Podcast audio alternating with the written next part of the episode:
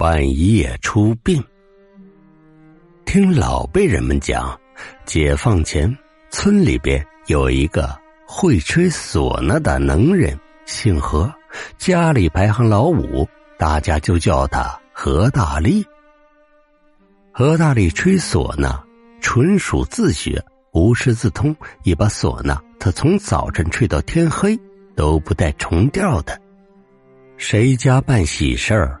他一曲《百鸟朝凤》，吹的是行云流水，鸾色和鸣；谁家办丧事，请他去吹唢呐，一曲《哭五更》，能让大气呜咽，万物生悲，连苍天都会痛泣。因此，方圆几十里，谁家有个婚丧嫁娶，都愿意请他去吹唢呐。这年初冬的一个晚上，九十点多了，大力刚刚躺下。就听到咚咚咚的敲门声，他翻了个身，不想理会。可是敲门声一直不停，他有些不情愿的爬起来，披着衣服，穿上鞋，开了门。门外站着一个陌生男子，那人给何大力做了一个揖，客气的说道：“何师傅，我们家老爷今晚要出殡，少爷让我请您过去吹唢呐，麻烦您捧捧场吧。”何大力有些纳闷儿。他吹了十几二十年的唢呐，参加过的葬礼少说也有成百上千个了，还没遇到过晚上出殡的。那人似乎看出了何大力的疑惑，解释道：“何师傅是这么回事我们家老爷生前看过生辰八字算卦的人说他过世后临时出殡会惠及子孙，能保佑家宅平安，人丁兴旺，富贵吉祥。”少爷是按照老爷遗嘱办事的，辛苦您了。何大力听罢，心里这才有些释然。既然自己是干这个的，那今晚就辛苦一趟了。想到这里，他点了点头，又问那人：“你们哪个村的？”柳家庄的。那人回答。何大力不禁有些挠头。柳家庄离这里有二十多里路。而且还是不好走的土路，一时半会儿怎么能及时赶过去？他把脸一沉，没好气的说：“你们老爷十二点出殡，现在都这时候了，怎么才来请我？误了时辰，责任可不在我。”那人见何大力不高兴，连忙又解释道：“我们庄里本来有一个会吹唢呐的师傅，可那师傅……”突然得了重病，动不了了，无奈之下，少爷只好派我来请您，还请何师傅务必帮忙救急呀。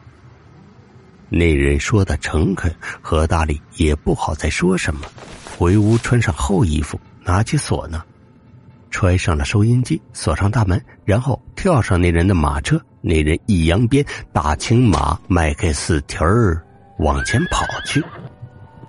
何师傅出门咋还带着这个？那人指了指何大力揣着的收音机，问道：“何大力也不回答他，这是他一直以来的爱好。他平日里就爱听个鬼故事，这两年更是乐意听一个叫灵异电台的鬼故事。所以每晚十点，他都要抱着这个宝贝疙瘩把故事听完。这不，何大力才打开收音机不久。”里边就传出老猫的声音：“朋友们，你们听过唢呐吗？那种直击灵魂的乐器，传闻不仅能勾魂，还能引来凤凰。听说最出色的唢呐师傅，能把一曲《百鸟朝凤》吹奏的出神入化。今天，咱们就来讲一个唢呐师傅的故事。”驾车人听到这儿，不禁稀奇的问：“何师傅？”这人说的不就是您吗？咱这方圆百里，谁不知道您何师傅锁呢吹的最好？何大力听他这么说，心里高兴，总觉得自己成了说书人嘴里的角儿，脸上添了许多光彩似的，但是还是压着兴奋道：“听故事，听故事，跟我有啥关系？”话虽这么说，但出村不久，一阵困意袭来。何大力打了个哈欠，他抱着唢呐和收音机，闭上眼，准备眯摸一会儿就睡着了。睡梦中，只有收音机里老猫的嗓音阴沉沉的响着。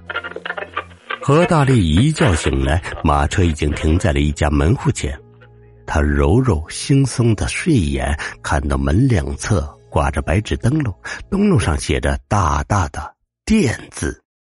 他知道目的地到了，便麻利的从车上跳下来。这时，一个管事儿的走过来，把何大力往里让。何大力问他：“现在什么时辰？”管事儿的回答：“哎呦，哈哈哈哈哦，这个刚过十一点。”何大力惊得下巴差点掉下来，怎么可能？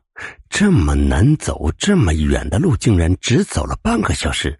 难道他们的马是千里马？带着满脑子的疑问，何大力来到灵堂前，看到两旁立柱上挂着一副挽联，上联是“淡泊处世，悠显一腔正气”，下联是“悠然跨鹤，遥望满天繁星”。但让他有些感到奇怪的是，偌大的灵堂里只跪着一个男人，并没有其他人守灵，显得空荡荡的。看着高门大院，在当地也算是数一数二的大户人家，怎么会这么冷清？管事的拍了拍何大力的肩膀，领着他来到灵棚里，跪着的那个男子面前，对他说：“呃，何师傅。”这就是我们家少爷柳青松。柳少爷站起来，冲何大力点了点头，哑着嗓子说道：“何师傅，今晚你能来，我们全家感激不尽，辛苦辛苦。”何大力客套几句，瞥了一眼供桌上的牌位，只见上面写着“先父柳长发之灵位”。何大力这才知道逝者名字叫柳长发。管事儿的又把何大力领到灵堂外不远处的一个方桌前坐下，然后一脸歉意的对他说：“呃，何师傅，呃，这个实在抱歉啊，今儿晚上情况比较特殊，我们没请其他吹鼓手，呃，您就将就着自己吹吧。啊，呃，完事儿以后，我们呀会多给您点报酬。”哈，何大力听罢无比惊愕，但又无可奈何。又过了大约一炷香的功夫，时辰到了，管事的开始张罗起灵出殡。唢呐师傅深吸了一口气，鼓起腮帮子，使劲的吹起了唢呐。这时，从大门外进来四个小伙子，他们走进灵堂。围在棺材四周，然后一弯腰，把棺材抬起来。唢呐师傅看得目瞪口呆，这四个小伙子力气好大，那口硕大的棺材，四个人竟然毫不费力抬了起来。四个小伙子抬着棺材出了大门，大街上静悄悄的，除了几个跑前跑后忙丧事的人之外，再无其他人到场。也是，这深更半夜的，天又冷。大家都窝在暖和的被窝里睡大觉呢，谁愿意出来遭这份罪呢？唢呐师傅一边吹唢呐，一边看着那四个抬棺材的小伙子，他们全都面无表情，两眼空洞无光，动作有些僵硬，感觉和正常人不大一样，可能悲伤过度吧。电台里依旧传出老猫讲故事的声音。当第一声唢呐吹响的时候，何大力的耳边似乎隐隐约约响起了某个声音。那是老猫鬼谈中老猫讲故事时最常用的娓娓道来的语调。何大力愣愣的看着面前同样是四个抬棺的小伙子，一瞬间冷汗打湿了后背。也许是半夜出殡的缘故，这个柳长发的葬礼缩减了不少程序。没有人作揖拜祭，没有人致谢悼词，唯一一个孝子摔了丧盆后，几个小伙子把棺材移到肩上，顺着大街快步如飞的往前走去。何大力吹着唢呐，几乎跟不上他们。他原本就提心吊胆的，此时一着急，唢呐都吹跑调了。柳长发的墓地离庄里不远，没多久就到了。此时何大力感觉特别疲惫，两腿像是灌了铅，头也昏昏沉沉的，好似吃了迷魂药。在管事儿的要求下，他强打起精神，吹了两首曲子，最后实在熬不住了，一头栽倒在地上睡了过去。何大力醒来时，天已经大亮，他睁开眼睛，发现自己正躺在野外，身上还盖着一层厚厚的枯草。他一咕噜爬起来，看到不远处立着一座新坟，坟头上的招魂幡迎风飘着，发出哗啦啦的声响。他猛地想起昨晚的事儿，顿时气得大骂柳家人不是东西。为了赖掉两块大洋的报酬，竟然把他扔在荒郊野外，简直欺人太甚。何大力气冲冲的沿着原路往回走，他要回去找柳青松评评理。来到柳家，何大力看到他家里闹吵吵的，很多人围拢在空荡荡的灵堂前议论纷纷。脸上都是一副不可思议，好像出了什么大事儿。何大力按捺住心中的火气，走过去，在人群中找了个遍，也没有看到柳青松。他终于忍不住了，怒道：“柳青松哪里去了？赶紧让他出来！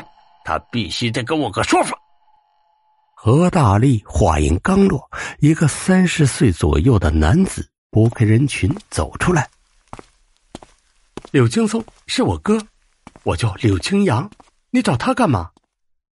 何大力仔细打量着柳青阳，心里想：这家人真怪，老爷子出殡，只有哥哥一个人送葬，弟弟却不露面尽孝，真是少见。想到这里，他毫不客气的说：“你哥半夜给你爹出殡，雇我来吹唢呐，结果不知为何我睡着了。”答应我的两块大洋酬劳不给也就算了，还把我丢在荒郊野外，万一出事儿，你们谁负责？柳青阳听何大力说完，半天才回过神来，问他：“你确定是我哥半夜给我爹出的殡？”何大力点点头：“没错就他一个人给你爹披麻戴孝。当时我挺纳闷儿。”这么个大户人家，怎么就他一个人送葬？太不可思议了。柳青阳又问他：“那你说说我哥哥长什么样？”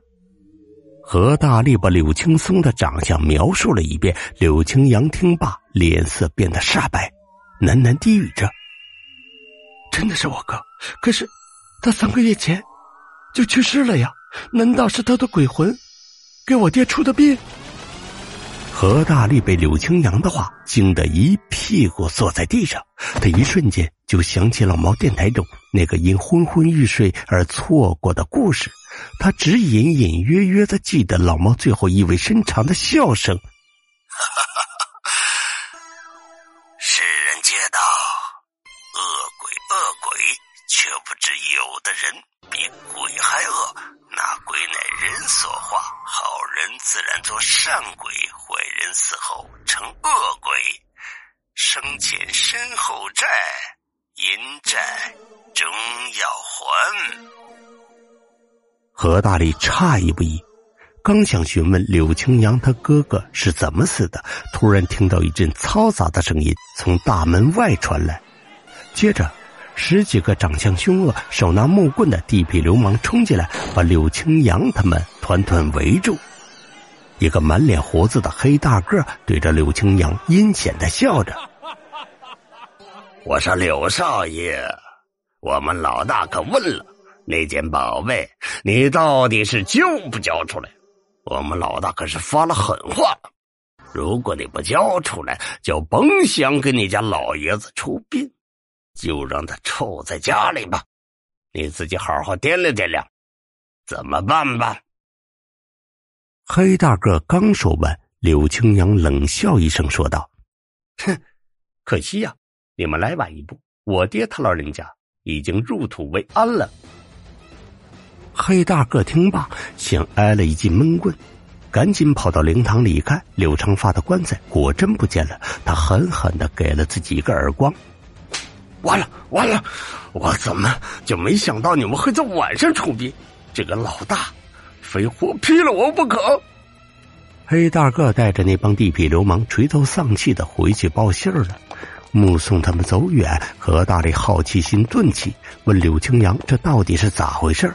柳青阳叹了口气，讲述了事情经过。原来柳家有一块祖传玉佩，价值连城。这群土匪不知从哪儿听说，跑来要挟柳长发，还把人打了一顿。刘老爷气怒攻心，卧床不起，没多久就撒手人寰。柳长发前脚刚咽气。土匪头就来人传话，说如果不把玉费交出来，就甭想给他爹发丧。柳青阳正犯愁此事，没想到竟然发生这种诡异的事儿。何大力听罢，说道：“这是你哥，泉下有知，出来帮你解决了难题，不但保住了你家的宝贝，也保全了你们老柳家的生意。”柳青阳使劲儿的点了点头，眼睛里噙满了泪花。他近乎哽咽的说：“我哥和一个带着孩子的寡妇好上了，我爹不同意，把他赶出了家门，说是断了父子关系。三个月前，我哥干活时从房子上摔下来后死了，我爹都没掉一滴眼泪。家里出了事儿，我哥还想着帮忙。”我哥仁义呀！柳青阳说完，便安排下人给何大力准备早饭，又拿出一把大洋给何大力。何大力只拿了两块，其他的又还了回去。后来何大力听说那群土匪，感觉这事儿太过诡异，再也没敢打玉佩的主意。